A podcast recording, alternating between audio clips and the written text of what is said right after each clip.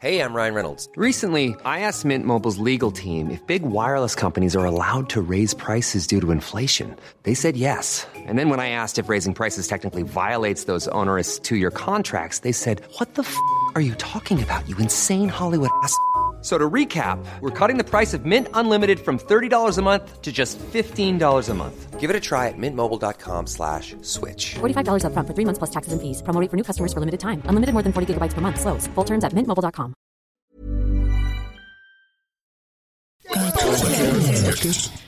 Podcast.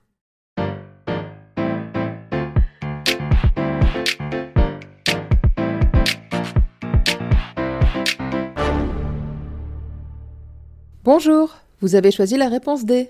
Mais d'abord, écoutez la question. Aujourd'hui, sur la thématique Histoire des luttes, la question est Quelle est la seule femme à avoir donné son nom à une théorie politique et révolutionnaire? Est-ce que c'est Jenny Marx, fondatrice du marxisme? Rosa Luxembourg, fondatrice du luxembourgisme? Clara Zetkin, fondatrice du mouvement féministe Zetkin? Ou Louise Michel, fondatrice du michelisme? Déjà, si toutes ces femmes ont vécu, seule l'une d'entre elles a donné son nom à un mouvement politique. Jenny Marx, c'est une activiste, sociologue, qui épouse après sept ans de fiançailles Karl Marx, qui lui fondera le marxisme. Elle sera surtout connue à cause de son mariage. Louise Michel, quant à elle, est une anarchiste française, figure fondamentale de la Commune de Paris en 1871. Louise est une activiste du mouvement ouvrier et une intellectuelle. C'est un personnage très important de la gauche française et internationale, mais elle n'a pas donné son nom à une théorie politique et révolutionnaire. Clara Zetkin, elle, c'est une sacrée bonne femme, si je peux m'exprimer ainsi. C'est une grande pionnière du féminisme social. Elle sera députée au Reichstag pendant la République de Weimar et c'est elle qui est à l'origine de la Journée internationale du droit des femmes. Un de ces trucs à Clara, c'est la convergence des luttes entre les travailleurs et les femmes. Lors d'un discours de la première internationale, elle prononce ces mots. En marchant main dans la main avec le Parti ouvrier socialiste, elles sont prêtes à partager toutes les peines et tous les sacrifices du combat, mais elles sont aussi fermement décidées à exiger après la victoire tous les droits qui leur reviennent. Fin de citation.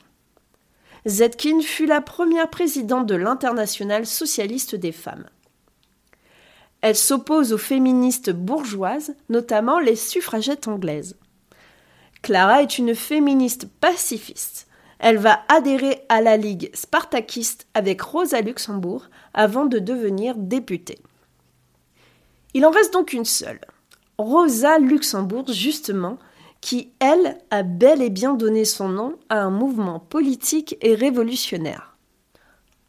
Rosa est née en Pologne en 1871 dans une famille juive plutôt bourgeoise et elle fait d'excellentes études au lycée de Varsovie. Elle poursuit des études supérieures en Suisse où elle rencontre Léo Jogisch. Un étudiant lituanien l'encourage à quitter son cursus de sciences naturelles pour le droit, l'économie et la philosophie. En 1897, elle va obtenir un doctorat en économie à Zurich, sa thèse portant sur le développement industriel de la Pologne. Léo et Rosa vont être très proches, romantiquement ou amicalement, on ne sait pas, tout au long de leur vie. Pendant ses études, elle commence à s'opposer à Karl Marx sur la question des souverainetés nationales. Elle est résolument internationaliste et considère que les nations sont un moyen pour détourner les ouvriers du vrai combat, abattre le capitalisme. Après la création du Parti social-démocrate de Pologne, elle va vivre en Allemagne. En 1898, elle est envoyée dans certaines régions allemandes pour présenter des idées socialistes aux ouvriers et pour les former.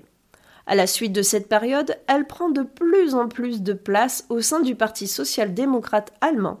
Elle devient journaliste, formatrice des cadres du parti, puis directrice de journaux politiques. En 1904, c'est son premier séjour en prison pour avoir critiqué l'empereur de Prusse en public. Elle en profite pour lire et s'opposer aux théories de Lénine sur l'insurrection armée. Elle préfère former les ouvriers que les armées pour la Révolution. Elle est de plus en plus connue au niveau international jusqu'aux prémices de la Première Guerre mondiale. En 1913, elle publie L'accumulation du capital, sa plus grande œuvre économique. Elle y théorise l'écroulement inévitable du capitalisme. Elle cherche à toute force à combattre la montée de la guerre. Elle sera condamnée à la prison pour appel à la désobéissance et pour insulte à l'armée. Elle va prendre une part active dans la révolte berlinoise de janvier 1919. Elle fonde la Ligue spartakiste qui milite pour l'arrêt de la guerre et pour le pouvoir aux conseils ouvriers. Des comités révolutionnaires lancent des insurrections début janvier. Le mouvement sera sévèrement réprimé par les corps francs.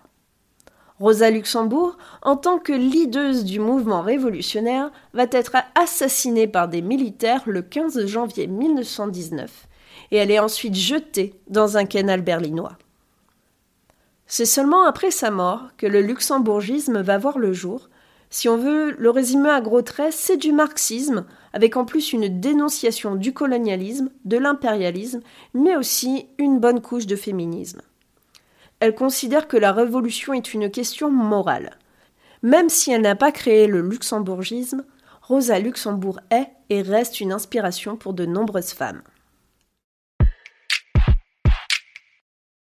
Bravo, c'était la bonne réponse. Pour aller plus loin sur le sujet, retrouvez les sources en description. La réponse D est un podcast du label Podcut. Vous pouvez nous soutenir via Patreon ou échanger directement avec les membres du label sur Discord. Retrouvez toutes les informations dans les détails de l'épisode. À demain pour une nouvelle question sur la thématique littérature.